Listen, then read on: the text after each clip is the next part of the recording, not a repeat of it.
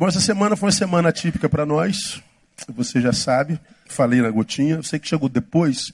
Ouça a gotinha em casa. É importante que você entenda aqui que nós compartilhamos nos primeiros dez minutos de culto de hoje.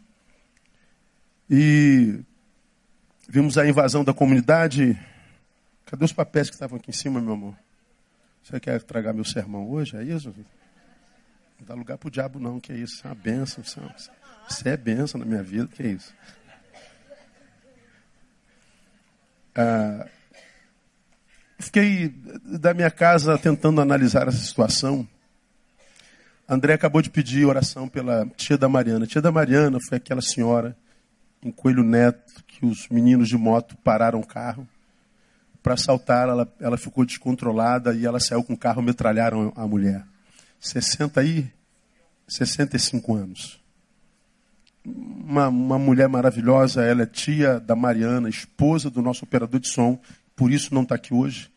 Está tramando o enterro para amanhã e foi uma morte muito traumática, muito, muito dura.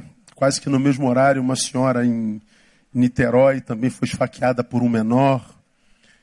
E a troco de nada, deu um monte de facada na senhora de 66 anos. E assim caminha o Rio de Janeiro. Você viu o que aconteceu na Rocinha, você viu o que aconteceu no Andaraí, você viu o que aconteceu aqui. E aqui, como está pertinho da gente, a gente sente mais, não é? Nós somos muito egoístas para sentir a dor dos outros. A gente só sente a dor que acontece no nosso quintal.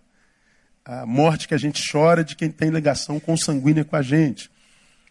Eu fiquei, eu fiquei vendo aí as invasões e tudo mais, e o medo que tomou a comunidade. Mas se você me perguntar assim, pastor, o que, que mais te impressionou nessa semana? Não foi a invasão do morro, não foi a ação dos bandidos. É, é a capacidade que a comunidade tem de produzir boatos. Como nós ouvimos boatos essa semana? E boatos mentirosos, mas mentirosos, salafrários, de mau caráter mesmo, assim. Como que os crentes mentem? Como que pelas, pelos WhatsApps a gente aumenta as coisas? Como que a gente inventa? Como que o ser humano tem prazer em dar notícia ruim, mesmo que ele tenha que inventar a notícia e aumentar a notícia? Como que nossas bocas não têm mais guarda, não tem mais freio, não tem mais bridon? Como que nós temos esse prazer mórbido de dar notícia ruim por primeiro? Eu quero chegar primeiro para dar má notícia. A primeira notícia tem que ser minha. É, é, eu fiquei impressionado com, com, com o volume exacerbado, incontável de boatos mentirosos que, que, que correu nas redes nesse, nesse finalzinho de semana para cá. Impressionante como nós estamos doentes. Não, é, não, não são os bandidos que estão doentes, não são os milicianos, somos todos nós, a raça está doente. Eu, eu ouvi coisas assim, meu Deus. Há um, há um áudio correndo na internet dizendo pastor Neil, que é pastor no Morro do Borel. Aí conta lá o que, que eu disse por causa dos dois vídeos que eu gravei. Eu não gravo vídeo para nada. Vocês nunca me viram gravar vídeo para nada. Eu odeio a rede. Tudo que tem na rede não foi eu que pus. Nada meu foi produzido por mim nessa rede. Ah, esses dois eu botei com, com, com, com porque era estritamente necessário. Está lá, por que, que não tivemos culto? Aí roda. Não, os bandidos é, prenderam o pastor Neil e mandaram que ele cancelasse o culto. Ah, é, pastor Neil está sob ameaça. A igreja está sob ameaça. Ah, pastor Neil é, foi levado para o Morro do Juramento e do Morro do Juramento ele deu a ordem para fechar a igreja. Eu falei, meu Deus, cara, é uma criatividade, sim, infernal. Não, você não, você não tem noção. Ah, o pessoal do morro do Falete Fogueteiro está invadindo. Falei, meu Deus, existe Falete Fogueteiro, é uma favela que eu nunca ouvi falar. Agora o Borel vai invadir aqui, o morro do Falete Fogueteiro. Ah, Pastor Neil é, é, é, é, é gravou aquele vídeo de juiz de fora e, e foi levado para juiz de fora por traficantes. É porque no vídeo eu falei, ó, cancelei minha viagem para Juiz de Fora hoje, hoje eu deveria estar pregando Juiz de Fora. Aí o cara falou, pastor, eu fui levado para Juiz de Fora. E foi. Gente, é, é, meu Deus, que, que, que loucura, cara.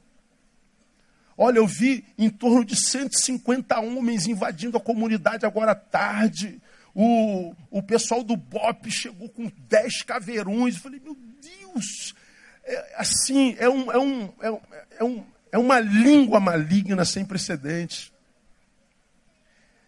Eu, eu tenho perdido a fé nos homens mesmo, e, e, e mormente nos da nossa fé. Vocês não têm noção o que, que passa na cabeça do seu pastor, vocês não sabem como, como hoje eu faço força para ser pastor de crente. Você não tem noção. Ah, eu esqueço o ocorrido, porque daqui a pouco volta ao normal, a vida segue, tudo volta ao normal. É assim desde que assim somos. Agora, a, a, o, o que nós produzimos enquanto mentira, enquanto maldade, enquanto mau caratismo, enquanto boato, quanto a gente revela, o quanto a nossa língua é de fato inflamada pelo inferno, como diz Tiago. Isso impressiona demais. Como que da mesma boca sai bênção e maldição. É verdade isso. Como que nós não conseguimos mais praticar o, o, o, o abençoado do silêncio? Como o silêncio para essa geração gera angústia e se tornou uma impossibilidade. Todo mundo fala, todo mundo diz o que quer, nem que seja mentira, nem que seja invenção, nem que seja com aumentatismos. A gente não consegue mais vivenciar silêncio.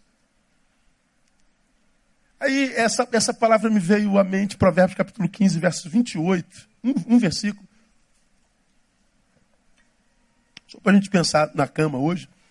Olha o que diz lá o texto. O coração do justo medita no que há de responder. Mas a boca dos ímpios faz o quê? Derrama coisas mais. Vamos juntos, só uma só voz? O coração do justo medita no que há de responder. Mas a boca dos ímpios derrama coisas mais, vomita coisas mais. Numa época como essa, onde todos dizem tudo sobre todos, numa época como essa que nós estamos intrinsecamente ligados pela rede, nós vemos globalização, penso que esse texto se torna sobremodo relevante, porque ele é revelador. Há bem pouco tempo atrás eu estive atendendo alguém que, que disse exatamente assim para mim, pastor, morri depois daquilo. Do que, que ele está falando? Ele, ele é uma pessoa pública, ouviu algo dito sobre ele, um boato dito sobre ele na, na net, rodou. Se você jogar assim, ó, boatos na internet, você vai ver que já teve gente que morreu por causa de boato. Teve gente que foi espancado por causa de boato. Tudo mentira. Uma dona de casa que foi espancada, apaulada até a morte, por causa de boato, era mentira.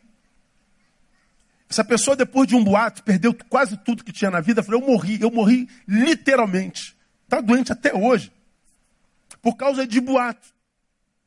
Eu acho que a nossa geração ainda não deu conta do poder que a palavra tem de ferir, do poder que a palavra tem, inclusive, de matar.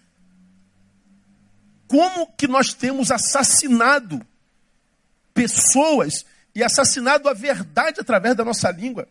Isso é grave por algumas razões, vou mostrar para vocês já já. As redes sociais são como um, um, hoje são como uma metralhadora destravada, posta na mão de um garoto de oito anos. Tá aqui, moleque, esse brinquedo aqui é maneiro. Aperta esse gatilho aí. Ah, o moleque vai fazer um estrago. É muito poder na mão de um menino. É muito poder na mão de um imaturo. As redes sociais poderiam vir a ser uma grande bênção porque é uma das maiores invenções que o ser humano já produziu no planeta, na história. Mas a nossa maturidade para lidar com arma dessa tem sido mortal. O que a gente vê é morte, o que a gente vê são assassinatos de, de, de, de, todo, de toda sorte, de todo, de, de, todo jeito. Então, se é, é, como uma metralhadora na mão de um menino de 8 anos que ela vai produzir, é morte. Então a gente precisa ter cuidado. Eu fiquei espantado com tantos boatos é assim, é, meu Deus, que invencionista, se tivesse usasse essa criatividade para o bem, meu Deus do céu, a gente, a gente estaria bem pra caramba. Aí essa palavra me saltou aos olhos. A boca do ímpio derrama coisas mais. Por que, que a boca do ímpio derrama coisas mais? Qual a razão de o ímpio ter prazer na produção da maldade? Por algumas razões. Primeiro, porque as palavras na boca do ímpio não passam pelo crivo do coração. E se passasse, não adiantaria nada, porque o que marca o seu coração é impiedade. Só o justo tem um coração meditativo. É só o coração do justo que tem capacidade de, ao ser, se tornar filtro de palavras, ser medido, pesado, filtrado, para que essa palavra não seja uma palavra má, que não seja uma palavra edificante. Mas se o sujeito é ímpio, a palavra não passa pelo crivo do coração. Então, se a palavra não passa pelo crivo do coração, que tipo de palavra é essa? É uma palavra instintiva. Ela é produto do instinto. Ou seja, se ela é produto do instinto, ela não vai acoplada, abençoada, jungida pelo afeto. Ela vai desprovida de afeto. Essas palavras que não saem pelo crivo do coração, elas são passionais. Então elas não vão com afetos, elas são secas, elas são duras, elas são peçonhentas, elas são mortais. Por isso que ela produz mal. Quando a gente vai imprimir uma opinião, quando a gente vai reproduzir um boato ou uma verdade, a gente, a gente não mede as consequências disso lá. O que, que acontece? A gente se transforma em assassino. A gente vai matando paz dos outros. A gente vai roubando paz dos outros. A gente vai destruindo alegria a gente vai matando, roubando, destruindo. Quem é que veio para matar, roubar e destruir? É o diabo. Quando nossas palavras não passam pelo crivo do coração, de um coração de justiça, o que nossas palavras produzem é morte, roubo e destruição. Quando nós produzimos morte, roubo e destruição, nós nos associamos a Satanás. E é impressionante como nossas palavras têm esse poder. Às vezes, nossas palavras estão cheias de razão, mas ela está desprovida de afeto, porque as palavras não carregam afeto, né? o escrito não leva afeto. Pessoal mandou a foto, cortei cabelo. Gostou? Não. Pô. Ele está falando a verdade. Não, mas eu disse a verdade, mas pô, precisava dizer não. Podia ter dito. Ficou bom, a gente, né? Bota um nezinho lá, ah, sei lá, diga, é, eu preferia você de outra forma. Ficou bonito, mas eu preferia você de outra forma. Oh, bota um pouco de afeto, pensa no missivista, pensa naquele para quem a palavra é direcionada. Não, pastor, eu sou assim mesmo, eu sou, eu digo a verdade na lata. Aí você já me viu pregar sobre isso aqui. Eu sou sincero, isso não é sinceridade, isso é sincerismo. O sincero, ele não diz a verdade para machucar, ele diz a verdade para edificar. O sincerista, o ismo, é a doença da sinceridade. Ele diz a verdade para humilhar.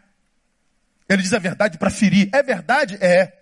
Mas a Bíblia diz que nós devemos dizer a verdade em amor.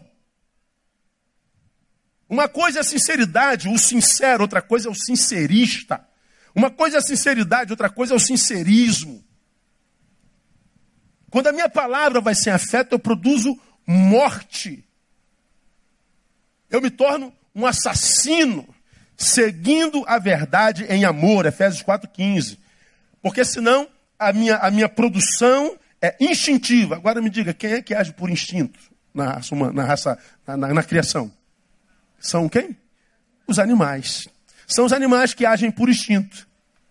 Quando o racional, que somos nós, agimos por instinto, quanto maior a minha produção, quanto maior o problema de se ter uma boca má como a minha é que cada vez que eu produzo maldade, eu planto uma semente de maldade que eu vou colher lá na frente. Porque você já aprendeu, não é o que entra pela boca que contamina o homem, mas o que sai. Botozinho. Aí o pastor Neil foi levado para o Morro do Juramento, e lá do Morro do Juramento é, cancelou o culto. Pô, não é verdade. Tem, tem, tem um, um, um, grupo de pastores em Eu não estou em grupo nenhum, não participo de grupo nenhum de WhatsApp. Não aguento todo dia, bom dia, que o Senhor te abençoe e te guarde. O Senhor é contigo. Eu não aguento essa parada, não dá. Eu já sei que o Senhor é comigo, não precisa mandar toda hora, bom dia, boa tarde, boa noite, o Senhor te salve, mandar um versículo bíblico. Já sei o versículo bíblico. Então não aguento, não dá. É toda pi, pi, pi, pi, pi, não aguento, não dá para mim. E, e, tem, aquele, tem aqueles no grupo que são chatos, não tem? Fala a verdade. Pelo amor de Deus, o cara não tem semancol, meu. Tem 200 pessoas no grupo. Ele manda cinco memes por segundo. Ninguém responde ele. O outro manda uma por dia, todo mundo responde. Ninguém responde ele, mas ele não se manca, que ninguém responde ele. Que o cara não tem esse mancol, é um mala. Mas ele continua mandando versículo bíblico e, e imagem de, de, Jesus de Nazaré e, e, achando que aquilo abençoa eu não tenho, não tenho gogó para engolir um negócio desse, não dá.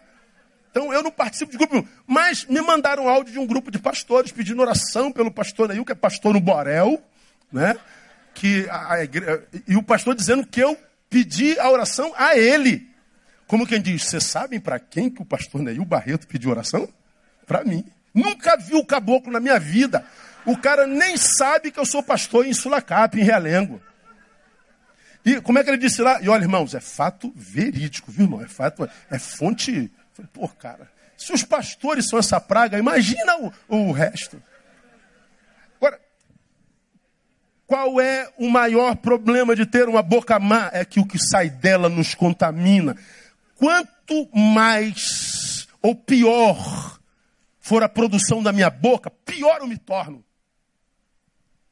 Quanto mais a minha boca produz inverdade, mentira, maldade, quanto mais minha boca produz verdade sem amor, pior eu me torno. Eu não me torno pior quando você fala mal de mim, eu me torno pior quando eu falo mal de você. Eu não me torno pior quando você mente a meu respeito, eu me torno pior quando eu minto ao seu respeito.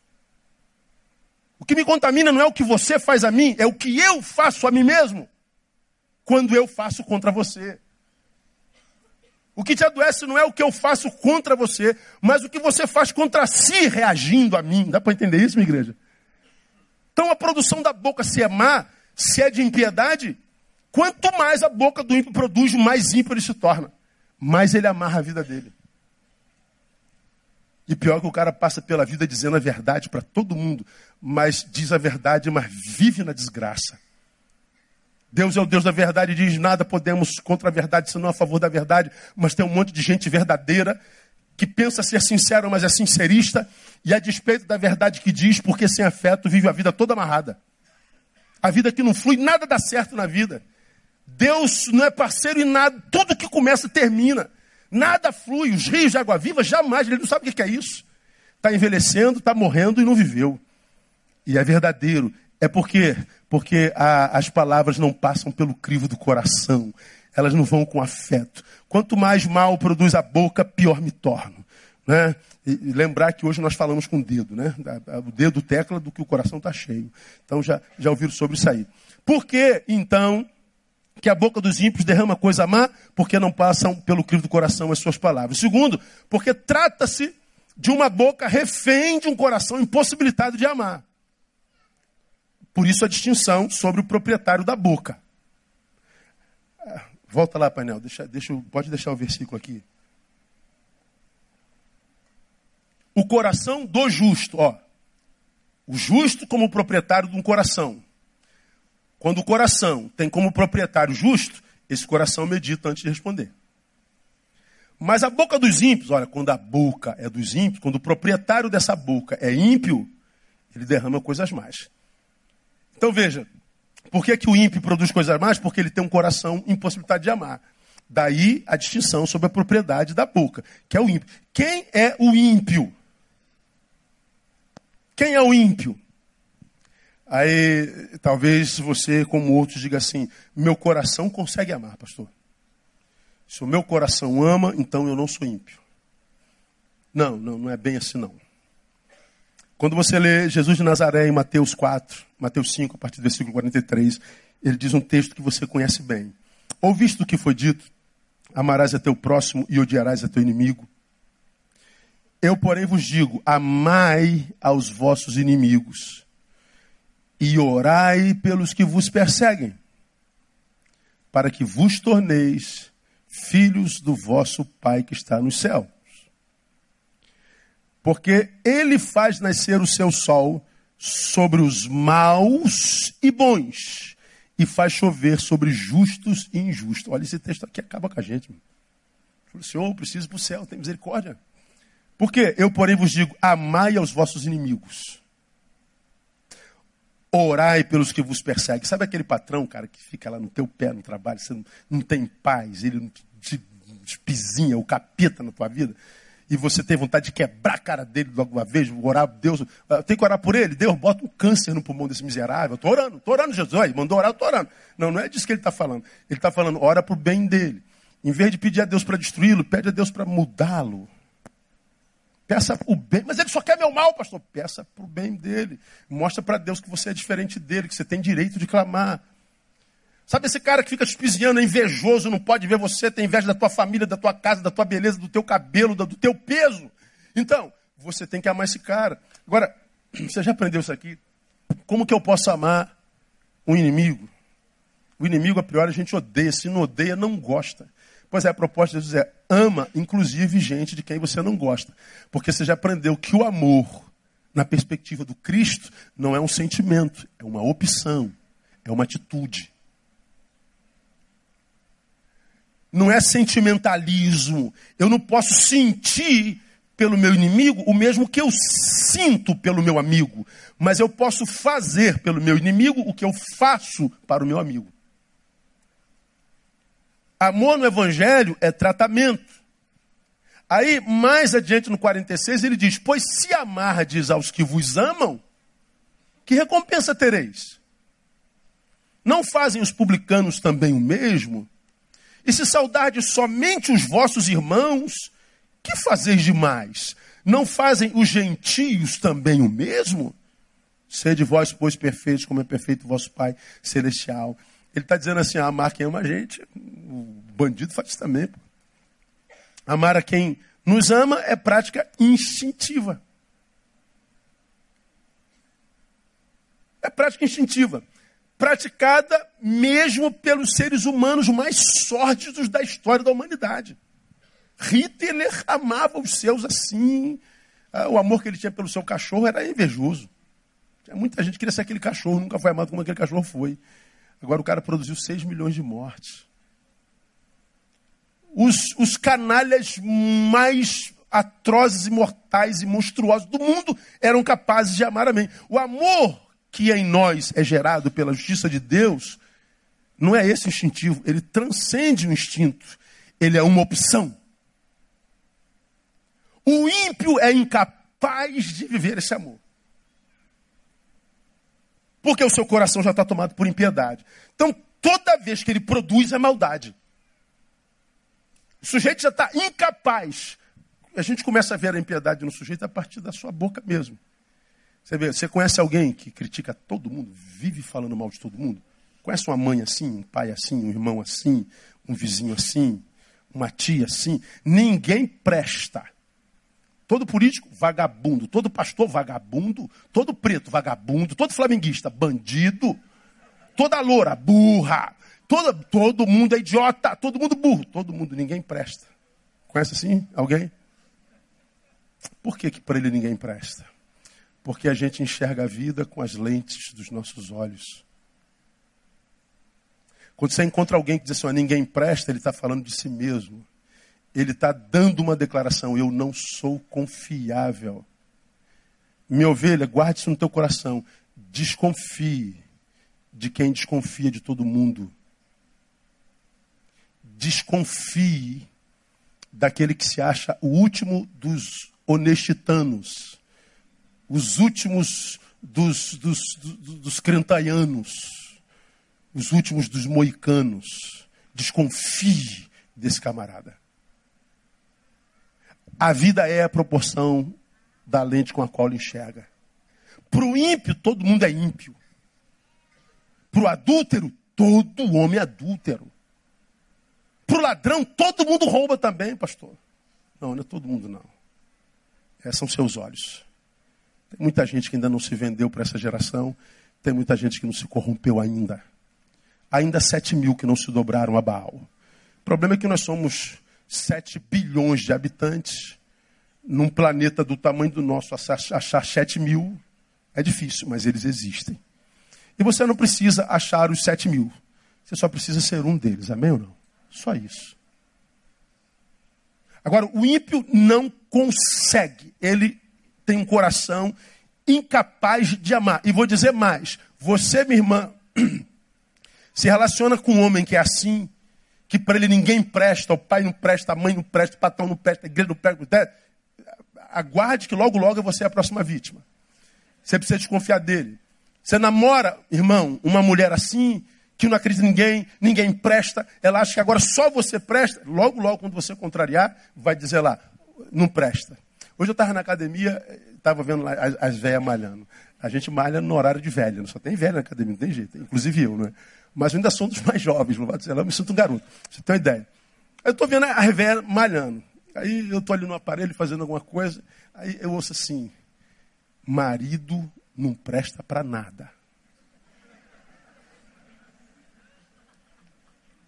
Aí dei uma olhada para ver quem era. Falei, putz, grila, mano. Aí outra dizia, eu concordo com você. Para que, que presta marido? Marido só dá trabalho para a gente, que é desgraça. Eu falei, gente, meu Deus. Umas quatro metendo no, no marido. Falei, se o marido da mãe fala assim, eu estou indo embora. Se ela descobre que o marido tem outra família, que o marido tem amante na rua, a, a, a visão toda muda. E eu duvido que elas pensem isso mesmo do marido. Mas aqui do lado de fora, a gente faz média de que nós somos independentes, de que nós não precisamos de ninguém, inclusive do marido e da esposa. Então, aqui no público, nós não tributamos honra ao nosso cônjuge. Falei sobre isso domingo retrasado. A gente não honra nossa esposa, a gente não honra nosso marido. Aqui nós o envergonhamos. Amanhã vamos jantar todos juntos, chegam os maridos e se assentam com aquelas mulheres. E aquelas mulheres estão dizendo: Esse aí é o que não presta, que ela disse lá na academia. Já está com um diagnóstico traçado sobre o marido. E como você já me ouviu falando, o maledicente é um assassino. Ele mata o outro no seu coração. Como eu dei exemplo aqui, vivo. Deus me escolheu para alcançar o coração do Leandro. Deus quer salvar esse menino e disse, Neil, você vai ser o caminho que eu vou usar para salvar esse menino. Só que a Leise já disse para o Leandro, pastor Neil é safado, ele não presta. E o Leandro nem me conhece. A Leise já me matou no coração do Leandro. De modo que quando eu vou falar com o Leandro, o Leandro já não me ouve mais, sem me conhecer, porque ele já tem um diagnóstico pronto a meu respeito. É safado e não presta. Por que, que eu sou safado e não presta? Ele nunca me viu. Porque a Leise, a maledicente, já me matou no coração dele. Dá para entender isso? O maledicente é um assassino. Toda vez que você vira alguém falando mal de todo mundo, você está diante de um assassino. E se você é daqueles que fala mal de todo mundo, você é um assassino. E Deus não é Deus de gente que produz morte. A palavra é grave, irmão. Essa palavra é séria. O amor que em nós é gerado pela justiça de Deus transcende o instinto. Trata-se de uma opção, e essa opção, a de amar gente, de quem a gente não gosta, na Bíblia é chamado de obediência. Não vou com a tua cara, irmão, mas eu amo você. Do que, é que você está precisando? Eu vou te ajudar. Lá atrás você não me fez, mas eu vou fazer por você porque eu não sou igual a você. Eu quero mais que você morra, mas se depender de mim a tua vida, eu vou ter que manutenir a tua vida. Então abro mão do meu desejo que Deus abençoe você através de mim. Amor é uma atitude. Mas o ímpio não consegue fazer isso. Então, meu irmão, Cuidado com seus comentários, cuidado com a sua boca, cuidado e vamos terminar. Por que, que o ímpio não só produz mal? Porque a boca é má. Portanto, por causa da visão equivocada que tem de si mesmo. Por que, que a boca é má? Porque tem uma visão equivocada de si mesmo. O texto diz, olha lá, o coração do justo medita, não quer dizer medita.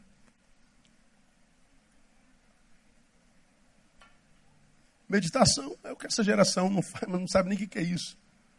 A gente não para. Se para é angústia. Solidão, então quem para pensa, quem pensa sofre. Para meditar tem que parar. Por que, que o justo medita no que há de dizer? Porque o justo sabe o poder que a palavra tem. O justo sabe que a boca tem, que a língua tem o poder de matar. Bíblia diz, né? A morte e a vida estão no poder da língua. E aquele que a ama comerá do seu fruto. A vida e a morte estão no poder da língua. Então, se eu sei que eu posso matar alguém, cara. Cara, ouvi dizer isso aqui, cara, mas eu não sei se é verdade, só está no Facebook. Facebook você não pode acreditar em nada que está ali. Então não vou reproduzir não, porque pode ser mentira. Então... Mas não, a gente vai reproduzindo, vai reproduzindo, reproduzindo, reproduzindo, reproduzindo. Não é verdade não, gente, foi mal aí. Hein? Você já matou um monte de gente. Você já semeou para o teu futuro por muitos anos. Saiu de você, virou semente. Como você tem me ouvido dizer, ninguém está onde está sem que tenha produzido para estar. Se está aí, merece aí estar. Não acredito no acaso. A gente colhe exatamente o que a gente planta. A gente colhe exatamente o que a gente planta. A morte e a vida estão no poder da língua, ou seja, a boca tem o poder de matar. Como eu falei, a boca tem o poder de me transformar no assassino. A boca tem o poder de, de me transformar num agente de morte. Como o diabo sabe disso? Tiago nos adverte: a língua também é um fogo. Sim, a língua, qual mundo de iniquidade colocada entre os nossos membros, contamina todo o corpo e a inflama o curso da natureza, sendo por sua vez inflamada pelo inferno. Ou seja, a língua pode mudar a natureza de uma pessoa, o caminho da pessoa, o destino de uma pessoa. Ela inflama a natureza e é inflamada pelo diabo. Então, se eu sei que eu tenho um ponto de contato com o inferno em mim, eu acho que uma das maiores bênçãos que Deus dá a um seu é a capacidade de viver silêncio. Que é o que a gente não consegue fazer hoje. Se eu tenho consciência disso, e o justo tem consciência disso, ele medita no que há de dizer porque sabe que tem o poder de matar na boca, sabe que usar tal poder equivocadamente faz dele um assassino, e se fez dele um assassino, ele é também réu de morte. Eu vou colher a morte que eu produzi na vida de alguém com meu dedo, eu vou produzir a morte que eu produzi na vida de alguém com a minha boca. Eu vou colher essa morte em alguma instância da minha existência. Alguma coisa em mim vai morrer. Então, o justo é aquele que diz: Eu posso matar. Minha palavra tem poder de matar, mas eu não farei. Eu opto por manter a vida. Opto pela vida, mesmo que tomado pela angústia de ficar em silêncio, porque para alguns o silêncio é a morte. Então, irmão, se alguém tem que morrer, e se essa morte existencial, morra você, não mate ninguém não.